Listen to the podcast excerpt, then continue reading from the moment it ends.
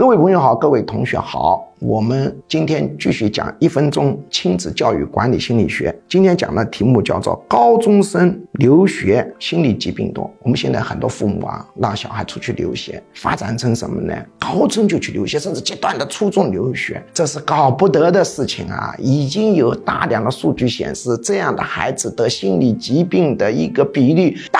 大高于平均数，这个事情比小学寄宿还要严重，因为远窝异国他乡，文化又是不同的，社会支持系统断绝，这种心理压力是非常大的，很容易得抑郁症、焦虑症、强迫症。所以，高中甚至初中留学是万般万般错误的。